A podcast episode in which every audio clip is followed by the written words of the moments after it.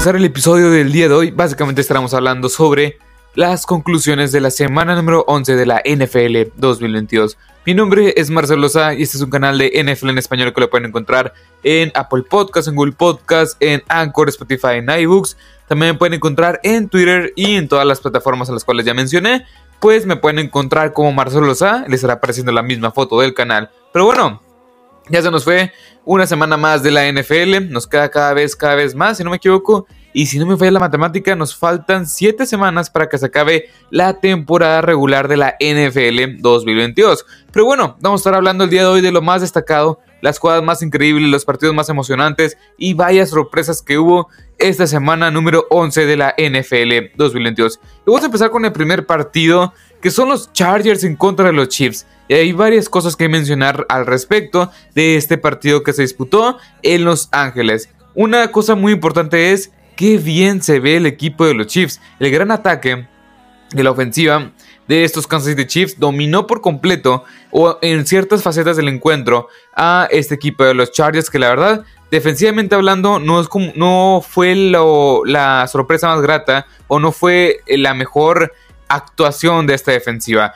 Este gran ataque terrestre de los Chiefs también con Isaiah Pacheco comandado que tuvo más de 107, bueno, tuvo 107 yardas Isaiah Pacheco en 15 carreos para 7.1 yardas por acarreo. La ofensiva terrestre en general de los Chiefs tuvo más de 160 yardas para 6.0 yardas por acarreo. Me gustó mucho en ese sentido. También Patrick Mahomes, la conexión de Patrick Mahomes con Travis Kelsey fue lo que dominó en cada una de las facetas del encuentro a ese equipo de los Chargers, con tres anotaciones de Patrick Mahomes y las tres anotaciones, bueno, los tres pases de anotación fueron para Travis Kelsey que arrasó con esta defensiva de los Chargers con seis recepciones para 115 yardas, tres anotaciones y gracias a Dios lo tengo en el fantasy, en una liga lo tengo en el fantasy y la verdad es que sí hizo bastante, bastante, bastantes puntos. Pero bueno, este equipo de los Chiefs para mí con estas tremendas actuaciones que estamos viendo, se corona, creo yo, como el mejor equipo, o al menos el más consistente de toda la NFL, o al menos en la conferencia americana.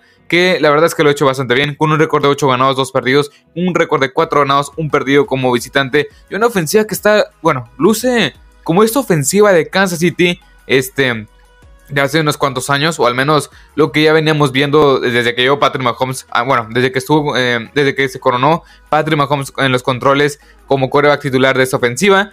Eh, la verdad es que lo que vemos en Kansas City Chiefs, en nuestros Kansas City Chiefs, es que la ofensiva está actuando de una forma extraordinaria. Patrick Mahomes lanzando pases o sea, bastante, bastante buenos. Y Travis Kelsey teniendo ese tipo de actuaciones con un hat trick de, touchdowns con tres anotaciones y más de 100 yardas por la vía aérea. Y algo que no habíamos estado viendo es el ataque terrestre tan consistente. Ahora más de 100 yardas por esta misma vía con 115, perdón, aquí va la estadística exacta, con 107 yardas para acarreo con Isaiah Pacheco, también Jeremy McKinnon con 24 yardas y recordemos que Clyde Edwards Hiller salió lesionado en este encuentro, no recuerdo si fue en el segundo cuarto, si no me equivoco, pero salió lesionado Clyde Edwards Hiller. Y también a la defensiva no se quedaron atrás Chris, eh, Chris Jones y Nick Bolton, el alma de esta defensiva. Nick Bolton que cierra bastante bien los huecos y Chris Jones que tuvo una gran tarde noche este pasado, este pasado domingo. Porque esta, también esta defensiva acumuló 5 sacks en conjunto. Willie Gay tuvo un sack, también tuvo este Chris Jones este, un sack y Mike Dana tuvo dos sacks. La verdad es que ambos, en ambas facetas del encuentro, en ambos lados del balón, hicieron las cosas extraordinarias. Y de parte de los Chargers, pues hay varias cosas que mencionar. Cabe recalcar que o cabe este, recordar que Justin Herbert es un top 5 de toda la NFL. Es uno de los mejores corebacks de toda la NFL. Pero creo yo que no está bien acobijado a lo que se refieren como head coach. Y creo yo que Brandon Staley, en ciertas. bueno, en cierta, por ciertos momentos en, los partidos, toma una serie de malas decisiones bastante, bastante cuestionables. También, la defensiva no pudo parar a Travis Kelsey. Darwin James en ciertas ocasiones sí lo pudo neutralizar en cobertura man-to-man, pero tres touchdowns a esta defensiva, más de a esta ofensiva, este, permitieron, y también permitieron más de 100 yardas. Esta defensiva de los Chargers, y aquí van unos datos muy interesantes, es la 27 en yardas por tierra. Permiten una cantidad enorme de yardas por tierra. También, un punto muy importante es que es la 27 en puntos permitidos. Y creo que estos Chargers se meten la pata, bueno, se meten el pie ellos solos y tienen un récord de 5 ganados, 5 perdidos. Cuando con un rival divisional, como era como lo estábamos platicando en los picks y predicciones y en las historias a seguir, con esta derrota el panorama a los playoffs se, va dificultando poco a poco y se va poniendo peor. Porque acabas de ser barrido por los, por los, por los Chiefs y ahora Tienes un récord de 5 ganados, 5 perdidos en una conferencia americana la cual está bastante, bastante peleada. Así que estos Chargers no me convencen para nada, pero creo yo que van a estar bien por el, por el talento en general y la defensiva tiene que mejorar, pero no hay que confiar para nada en Brandon, en Brandon Staley. Ahora vayamos con el siguiente juego, que son los eh, Minnesota Vikings recibiendo en casa a los Dallas Cowboys. Y vaya partido este, el de los Dallas Cowboys frente a los Minnesota Vikings. Y aquí hay muchas cosas que mencionar. Los Vikings, estos Vikings que venían de ganar en contra de los este, Buffalo Bills de una forma bastante buena, de una forma bastante convincente para algunos, en lo personal no, creo que los Bills cometieron muchos errores y ellos solo se metieron en el pie, pero bueno, ganaron en contra de los Bills en casa de los Bills, pero fueron destrozados por estos a las Cowboys por un marcador de 40 puntos a 3 sin, o sea, no permitieron o no pudieron anotar estos Vikings. Y es algo que no, no, no me esperaba. Yo sí pensé que iba a ganar los Dallas Cowboys y lo dijimos en los picks y predicciones, pero no esperaba esta forma de ganar, tan contendiente y, y tan contundente. Algo a recalcar de parte de los Vikings es que no habían perdido en 63 días. Estás hablando que no habían perdido un partido en dos meses también. Venían de ganar en contra de los, Buffalo Bills y fue la primera vez que la defensa de los Vikings no forzó una pérdida de balón esta temporada. Estás hablando de intercepción, de fumble o lo que tú quieras, un takeaway como se le dice en inglés. Así que es un punto muy importante que la defensiva no pudo frenar a Tony Pollard, a Dak Prescott, a Michael Gallup, a CeeDee Lamb y compañía. Este equipo, bueno, mejor dicho, no pudo frenar nada más y nada menos que a Tony Pollard. Que Tony Pollard tuvo 80 yardas por la vía terrestre y más de 100 yardas por la vía aérea junto con dos anotaciones. Que también fue extraordinario lo que hizo este Tony Pollard a la ofensiva. Otra cosa muy importante es que ofensivamente hablando los Vikings se vieron pésimos, pésimo. Kirk Cousins con mucha presión, también lanzando pases bastante, bastante unos datos muy interesantes es que en sus primeros 20 dropbacks, o sea, cuando va a lanzar el, balón, cuando retrocede el quarterback para lanzar el balón, Kirk Cousins fue capturado en 6 veces y fue golpeado en 9 ocasiones. Eso también te habla de la presión constante que estuvo este, permitiendo la línea ofensiva y que estuvo poniendo la frontal defensiva de los Dallas Cowboys. También fue capturado 7 veces en total, la mayor cantidad de, de su carrera, la carrera de, de Kirk Cousins. la verdad es que tanto Sam Williams, como eh, Dante Fowler, como también Micah Parsons, como también de Marcus Lawrence, estuvieron, bueno, estuvieron neutralizando esta, ofensiva de los, de los Vikings y presionando constantemente a Kirk Cousins. Y también un punto muy importante es que era el dato que ya les mencionaba. Estos Vikings no pueden ganar en horario que no fuera, bueno, que no sea de las 12, fuera de las 12 pm. Estás hablando que los dos, eh, las dos derrotas que tienen es de los Eagles en horario de prime time y la otra derrota que tienen es en contra de los Dallas Cowboys a las 3.25 de la tarde. Es algo que no, no, te lo... O sea, la única explicación es que Kirk Cousins simplemente no puede manejar estos momentos críticos y nunca, nunca se le veía un rumbo a esta ofensiva. Nunca se le veía cómoda a Kirk Cousins. Y es algo muy importante porque entramos al tema de que en verdad estos Vikings son un, un equipo bueno. O sea, un equipo el cual su récord en verdad, o sea, es de, verdad, mejor dicho, con un récord de 8 ganados, 2 perdidos, uno de los mejores equipos de toda la conferencia, simplemente se vio nulo frente a una defensiva de los Dallas Cowboys que dominó de principio a fin. También los Dallas Cowboys, Tony Pollard es un playmaker, tiene que ser el running back principal por encima de Ezekiel Elliott. Otra cosa muy importante es que convirtieron 11 de 15 de 11 oportunidades 11 terceras oportunidades de 15 posibles con Dak Prescott en el juego, lo cual te habla de la ofensiva que estaba bueno, estuvo constantemente convirtiendo estas, estas terceras oportunidades y que estuvo haciendo puntos. Las oportunidades que les daba la defensiva, con fumbles, con intercepciones, aunque creo que en este partido Kirk Cousins no tiró intercepciones, pero sí tuvo dos fumbles. O sea, eso te habla de que el balance que tiene de ambos lados del balón, la, defensiva te da el balón y tú tienes que anotar y eso y de eso se encargó esta ofensiva de los Dallas Cowboys. También Dak no cometiendo errores y el ataque terrestre funcionando bastante bien. Y un punto muy importante que hay que recalcar es que Tony Pollard tiene que ser el running back principal de este equipo. No, o sea, yo no digo que sí que Elliott sea un mal jugador, pero creo yo que para pagarle cerca de 15 y 16 millones de dólares al año, pues mejorárselos a Tony Pollard, que es tu mejor jugador. Y también, yo, o sea, yo creo que la dupla de estos dos, porque este Ezequiel Elliott tuvo dos touchdowns por la vía terrestre, pero la dupla de estos dos tiene que ser, o sea, primero Tony Pollard, después en segundo plano Ezekiel Elliott. Y también hay que reducirle mucho el contrato, el salario a Ezekiel Elliott, que la verdad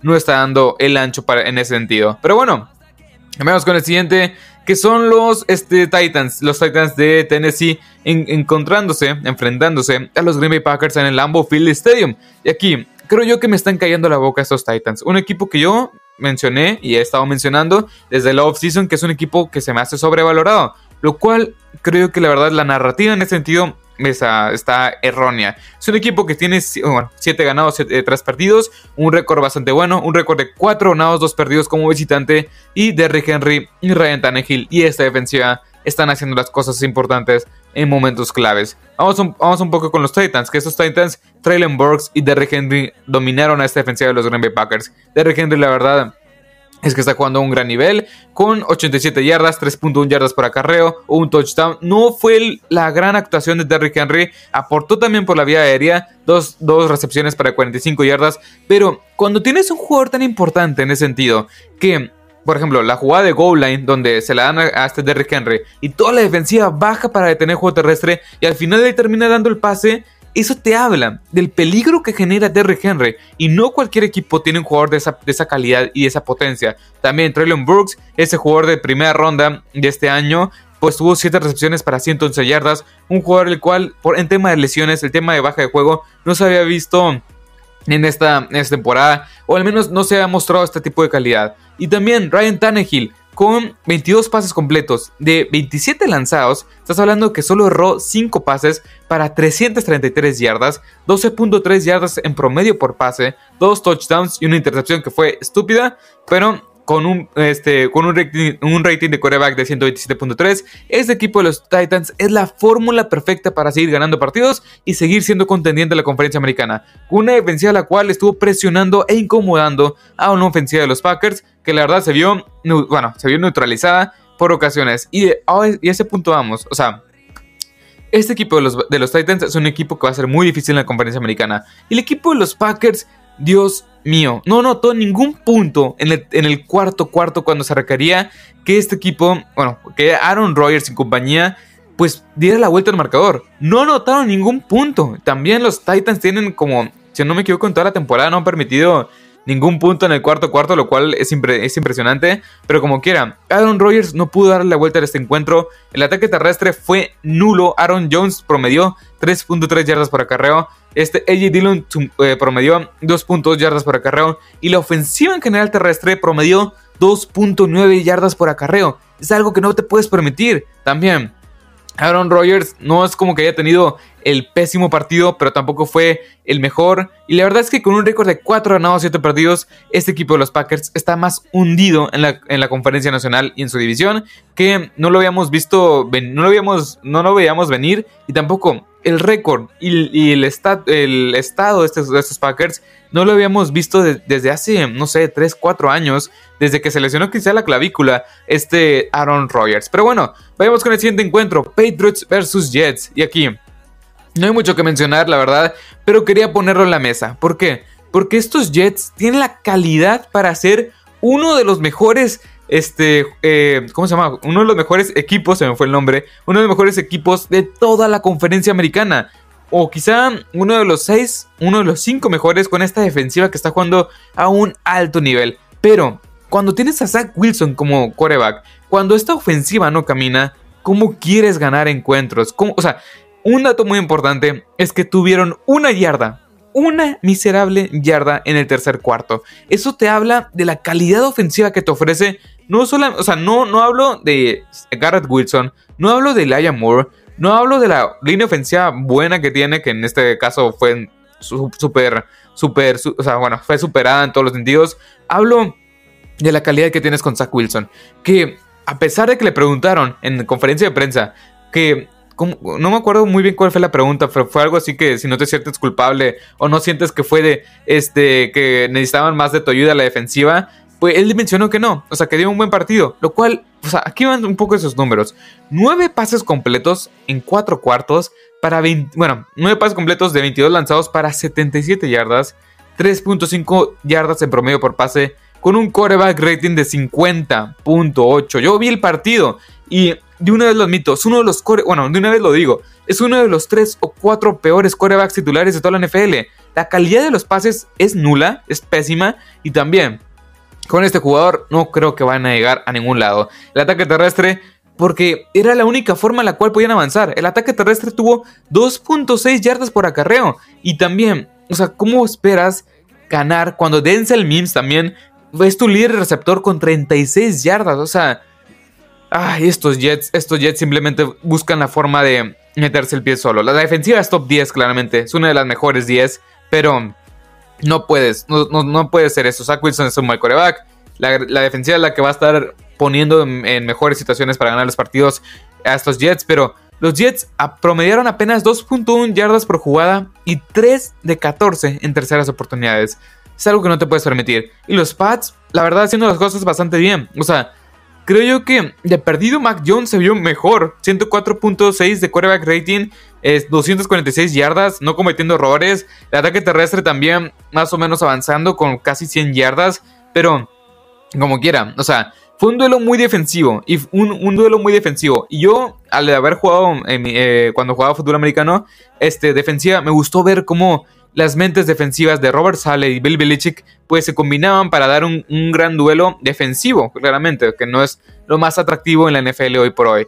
Pero también, la defensiva de estos Patriots tuvo 4 sacks. Se combinaron ambas defensivas para 10 sacks, 6 de parte de los Jets, 4 de parte de los, de los, de los Patriots. Y, claro, Matt Judon haciendo las suyas, con 13.5 capturas en lo que va de la temporada y siendo un candidato serio para ganar el defensivo del año. Pero sí, estos Pats, la verdad, ya barrieron esta temporada los Jets. Tienen un récord de 6 ganados, 4 perdidos. Y, igual que los Jets, pero por criterio de desempate están por encima de estos Jets. Que si no me equivoco, amanecen hoy por hoy como últimos en su división. Que aquí lo voy a checar rápidamente. Aparecen como últimos de su división. Y sí, los Jets están con récord de 6 ganados, 4 perdidos. Pero por, el criterio de, de, desempate, estos Pats están en tercer lugar. Después los Bills. Y por último, o mejor dicho, como primero, están los Dolphins. Pero bueno. Vayamos con el último juego, que son los eh, Cincinnati Bengals en contra de los Raiders. Y aquí un punto muy importante, qué uniformes de ambos equipos. El color blanco de parte de los Bengals y el color negro de parte de estos, de estos Steelers. La verdad fue una verdadera, o sea, fue bastante bueno. Fue bastante bueno de ver este tipo de uniformes, este enfrentamiento de uniformes. Pero ahora sí, vayamos con el juego. Ah, ya vamos a empezar con los Bengals, que la verdad es que es un rival bastante, bastante, bastante diverso en cuanto a las armas. No está Jamar Chase, le tiras a T. Higgins. Si no está T. Higgins, tienes a Tyler Boyd. Si no tienes a Joe Mixon, tienes a, a Samaje Perrine. Si no tienes una línea ofensiva, la cual, bueno, mejor dicho, si, esta, línea, esta línea ofensiva sido bastante bien y se ha visto bastante bien conforme van pasando las temporadas. Creo que este equipo de los Bengals es bastante, bastante peligroso. Con las diferentes armas que ya mencioné y con las lesiones, a pesar de las lesiones, siguen jugando un alto nivel. Y la defensiva es una de las mejores defensivas de la NFL en, este, en cuanto a yardas permitidas. Y creo que es una de las más infravaloradas de toda la NFL, esta defensiva de los Cincinnati Bengals, que está jugando a un alto nivel. Y también un punto muy, un punto muy importante es que Joe Burrow está conectando con las diferentes piezas, está, está moviendo las cadenas, está haciendo las, las jugadas importantes en momentos importantes.